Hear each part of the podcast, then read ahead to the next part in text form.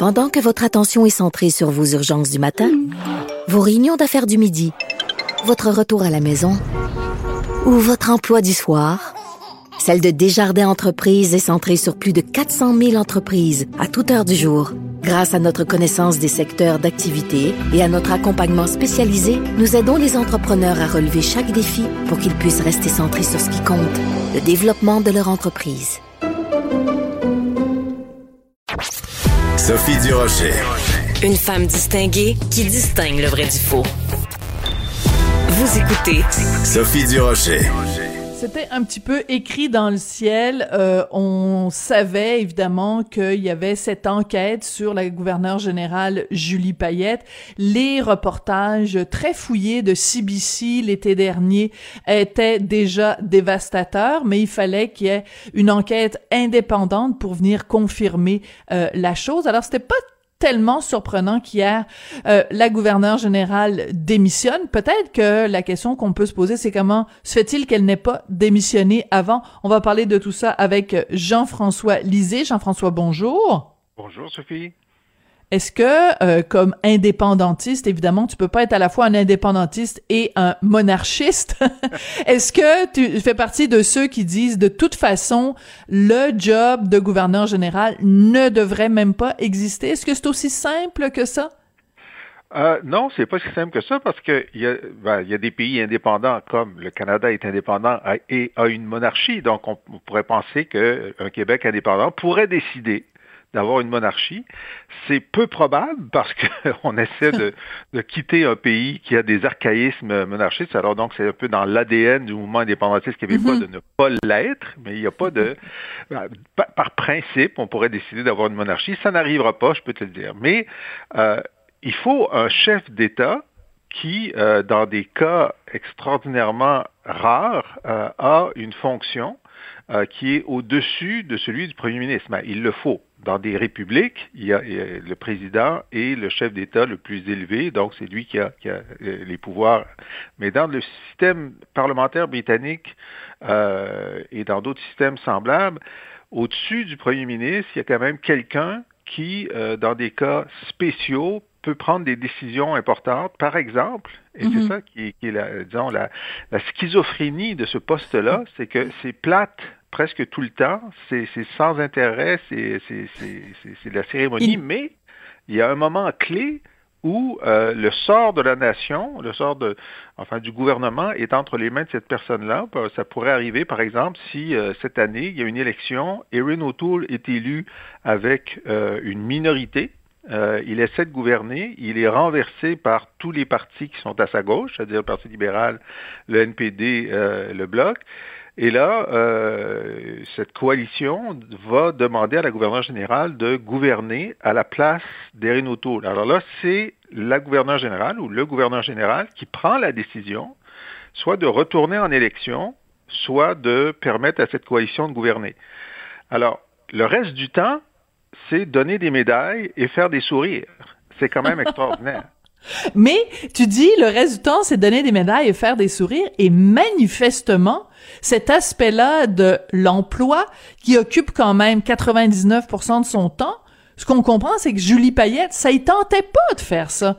Parce que dans les dans la série d'excellents reportages de CBC Radio Canada de l'été dernier, ce qu'on apprenait, c'est qu'elle euh, euh, essayait parfois de euh, se débarrasser de ses gardes du corps, ou elle partait toute seule, ou alors elle a voulu faire installer à Rideau Hall des des portes personnelles pour ses appartements privés, parce que ça ne tentait pas de voir les gens mais sa fonction essentielle, c'est ça, c'est de vivre dans l'œil du public et que Rideau Hall soit ouvert à tous les Canadiens. Donc, on a l'impression que euh, quand elle a accepté l'emploi que lui a offert euh, Justin Trudeau, elle n'a pas lu la, petite ligne euh, écrite en petit caractère dans le contrat. Je pense qu'elle n'a pas compris de quoi il s'agissait. Et ça, c'est la difficulté de nommer à ces postes-là des gens qui n'ont pas un bagage institutionnel ou des élus ou des anciens ministres ou des anciens premiers ministres euh, ou des anciens diplomates qui, qui savent ce que c'est que ce genre de fonction-là et qui donc sont euh, intellectuellement préparés à, à, ces contraintes. Alors clairement, là, on peut euh, inférer de ces très bons reportages, comme tu le dis, que euh, une fois dans le poste, elle aimait pas ça. Et euh, elle, elle, elle, voulait avoir, elle voulait pas voir le staff. puis en plus, elle avait des comportements qui, qui étaient pas, qui étaient pas inacceptables qui était inacceptable d'après le, le, rapport que nous n'avons pas lu, mais suffisamment en tout cas pour que euh, le premier ministre souhaite sa démission. Maintenant, sur l'autre aspect, celui de vouloir euh, s'évader, euh, ça, ça se retrouve assez souvent, même bon, le président Hollande, par exemple, prenait son scooter pour aller voir sa maîtresse. Ben, Julie Gaillet, ben oui oui, oui, pour s'évader. Alors ça, c'est pas un côté antipathique. Évidemment, ça, la, sécurité déteste ça. Euh, ils ont été obligés d'embaucher des gens supplémentaires pour qu'il y ait quelqu'un devant sa, sa chambre d'hôtel pour être sûr qu'elle ne s'évade pas. Mais dans des fonctions où tu es constamment sous, euh, sous le, contrôle, sous le regard du public ou sous le contrôle de ton agenda, le fait que tu veuilles t'évader une fois de temps en temps, euh, ce n'est pas nécessairement antipathique. On sait que dans les films américains sur les présidents, on voit souvent le président sortir par un tunnel qui, semble-t-il, n'existe pas euh, pour aller faire du jogging tout seul ou euh, bon. Alors, je sais pas si c'est vrai, mais en tout cas, c'est un, c'est un élément qui, qui l'humanise dans l'ensemble des choses qu'on lui reproche. Je comprends que la GRC lui reproche, mais c'est pas ça qui, qui devrait la faire tomber. Et ça pose la question de les, libéraux, c'est-à-dire Jean Chrétien, Paul Martin et, euh, Justin Trudeau, ont décidé que cette fonction-là n'allait pas être euh, assumée par quelqu'un qui a un bagage politique important, même si, dans ces fonctions-là, on rencontre des chefs d'État. Lorsqu'il y a mhm. une visite d'État à Ottawa, euh, il y a un arrêt obligé, c'est la, rencontre, le dîner officiel, puis là, cette personne-là est censée pouvoir discuter avec Angela Merkel ou avec euh, Poutine ou avec euh, euh, Macron de choses importantes, mais si tu n'as aucune expérience politique, tu as, beau parler de la fois où tu étais en orbite, mais après 15 minutes, tu discutes de quoi? Alors, les, libéraux ont décidé que ce serait un genre de, de figure de communication. Euh, et c'était Michael Jean, c'était Julie, Julie Payette. C'est de la communication. Et donc, c'est un genre de. Puis c'est drôle que ce soit un indépendantiste, un anti-monarchiste qui dit ça, mais c'est un manque de respect pour la fonction, finalement. Euh, de, de, prendre des gens euh, légers, sympathiques, populaires, mais qui n'ont pas la profondeur nécessaire pour la fonction. Et, et euh, on pourrait dire à ce, dans ce dans ce même euh, registre que quelqu'un par exemple comme David Johnson qui est l'ancien recteur de l'université McGill euh, est, sans que ce soit une fonction évidemment élue ou une fonction politique avait peut-être plus était peut-être plus à sa place que Julie Payette hein? Absolument. Ben, euh, lui, en, plus, il avait fait pendant toute sa carrière des mandats importants pour le gouvernement de l'Ontario et tout ça. Bon, il était plus dans, dans le, dans, le profil de la fonction, mais prenons quelqu'un comme Jeanne Sauvé, qui était la première femme ah, ben oui. à, être gouverneur général. Elle avait été ministre mhm. de, Très bon plusieurs ministères. Et ensuite, présidente de la Chambre, je dis, elle connaissait le tabac. Lorsqu'elle a été reçue euh, par François Mitterrand, euh, il pouvait discuter pendant des heures de politique nationale et internationale. Alors non, on a hmm. eu euh, Nateshin, qui était ancien premier ministre euh, de Saskatchewan, et le premier ukrainien. Bon, c'était des gens qui avaient une expérience politique et qui n'ont pas été surpris de ce que ça signifiait être gouverneur général. Voilà. Là, Madame, Madame Payette, de toute évidence, a été euh, hors de son élément, et puis euh, la, la greffe n'a pas pris. Oui, et je te dirais que c'est, euh, selon moi, une erreur de jugement de la part de, de Justin Trudeau et de son entourage, mais aussi, on peut pas passer sous silence le fait que les, les, les recherches ou les enquêtes à son sujet avant de la nommer à, à ce poste-là, ce qu'on appelle en, en, anglais, quand on fait ça pour une compagnie, on appelle ça due diligence, là, ça n'a pas été fait parce que sinon, on aurait su que euh, euh, les, les, deux postes qu'elle a occupés avant, au comité olympique et au, euh, au Centre des sciences de, de Montréal, ça s'est mal passé et ça s'est mal passé pour des raisons de relations humaines donc, euh, c'est un petit peu écrit dans le ciel que euh, cette personne-là avait un petit peu de difficulté avec le vivre ensemble. Exact. Alors donc, ça, c'est la question qui reste posée. C'est le problème politique de Justin Trudeau. La Chambre des communes va recommencer à siéger la semaine prochaine. Et la question lancinante, ça va être, donnez-nous les rapports de, de, de, de due diligence qui ont été faits au sujet du passé de, de Mme, euh, euh, de Madame Payette. Et donc, soit ça a été mal fait, soit ça a été bien fait et le premier ministre a décidé de passer outre, ce qui est la pire des hypothèses et, à mon avis, la plus plausible. Parce qu'il mm. s'est dit, bon, ben, c'est vrai que ça va mal, euh, mais je la veux tellement qu'on va passer l'éponge là-dessus. Alors, c'est ça la question qui va, qui reste à être posée et qui peut être dommageable politiquement pour M. Trudeau. Oui. Alors, je sais qu'on sort un petit peu de la politique, puis je t'amène plus sur un plan euh, sociologique, Jean-François.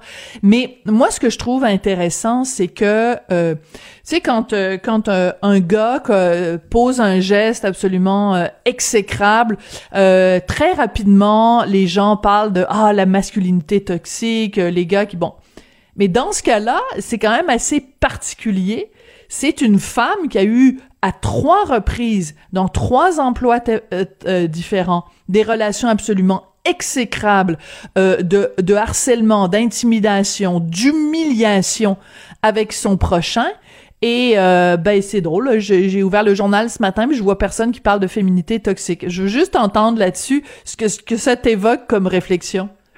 Ben, moi, c'est en tant que féministe que je vais te répondre pour te dire que je trouve qu'il y a une, il y a une injustice historique. Pourquoi? Ah oui? Explique. Parce, oui, parce que pendant, euh, pendant des siècles, euh, il y a eu des hommes qui étaient à la tête de toutes ces organisations et qui étaient exécrables et euh, dictatoriaux et qui n'ont pas perdu leur job parce qu'à ce moment-là, c'était accepté. Mais maintenant qu'on n'accepte plus ces, ces comportements, ben, malheureusement, c'est le moment où des femmes se mettent à avoir des fonctions importantes et la minorité de femmes qui ont ces comportements perdent leur job, alors que si elles avaient eu ces jobs pendant les siècles précédents, elles les auraient gardés. Alors tu vois, c'est l'évolution hmm. du refus euh, du, de, de, la toxicité chez les patrons arrive maintenant au moment où les femmes, enfin, ont des postes de pouvoir, si on avait, disons, pendant un siècle, les femmes vont prendre le pouvoir et vont pouvoir être aussi mauvaises que les hommes l'ont été pendant des siècles, et seulement après, on va refuser le harcèlement au travail, pour moi, comme féministe, j'aurais trouvé que ce serait plus équitable, tu vois? Ouais, mais c'est intéressant, mais enfin, on, pourrait on pourrait en parler pendant des heures, mais mais tu vois, c'est un cas où euh, est-ce que est-ce que tu irais jusqu'à dire qu'elle a été traitée plus sévèrement parce que c'est une femme et que justement euh, certains comportements, euh, parce qu'il y a plein de féministes qui disent ça, euh, quand une femme est, quand un homme est en colère, on dit qu'il exerce son autorité. Quand une femme est en colère, on dit qu'elle est hystérique. Donc il y a tout ce double standard, ce deux poids deux mesures. Est-ce que tu penses que dans ce cas-ci, ce qu'on reproche comme comportement à euh, euh, Julie Payette. Si elle s'était appelée Jules Payette, est-ce qu'on aurait utilisé des mots aussi durs pour euh, décrire son comportement? Ben, on a eu des cas récents hein, d'hommes qui ont perdu leur emploi ou leur candidature. Hein. Souviens-toi, pendant la, la, la, campagne pour la partielle de Louis Hébert, le candidat libéral et le candidat caquiste, les premiers, on a dit, ben, vous avez eu des comportements de harcèlement professionnel allégués allégué. Mhm. Il n'y avait pas de, rapport. Il n'y avait pas d'enquête, là, ouais. Et c'est ça. Et donc, ils, ont perdu leur emploi. Donc, le, euh, c'est devenu tolérance zéro. Et puis, euh, je pense que Mme Payette a, franchi, euh, disons, le, seuil de la tolérance zéro de façon assez enthousiaste. Alors, non, je ne pense pas ça. Mais, mais je pense que parfois, il y a, parfois c'est vrai, mais parfois c'est l'inverse. Par exemple, Valérie Plante. Valérie Plante, euh, aujourd'hui, tout le monde dit elle est trop contrôlante et c'est un problème. Alors, il y a des, femmes qui disent, peut-être Mme Plante, j'ai déjà entendu dire qu'il y avait un problème de double standard, mais lorsqu'elle s'est présentée, elle a dit qu'elle gouvernerait autrement. Puis maintenant, elle fait comme Coder. Ben Alors, soit tu dis, je, je suis l'homme de la situation, puis je vais gouverner comme Coder, je vais centraliser, je vais tout décider, puis à ce moment-là, on dit, bon, ben écoute, elle fait comme Coder.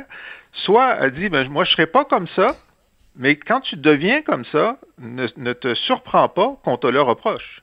Voilà, exactement. C'est très, très bien résumé. Écoute, il y a un autre sujet dont je voulais absolument parler euh, avec toi ce matin. J'ai fait ma chronique de ce matin dans le journal de Montréal là-dessus.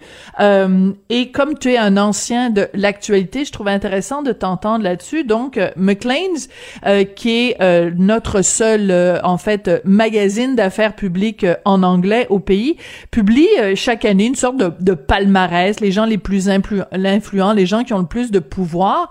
Et ce qui me frappe quand je regarde la liste, c'est qu'il y a énormément de noms sur cette liste-là qui sont des parfaits inconnus euh, au Québec.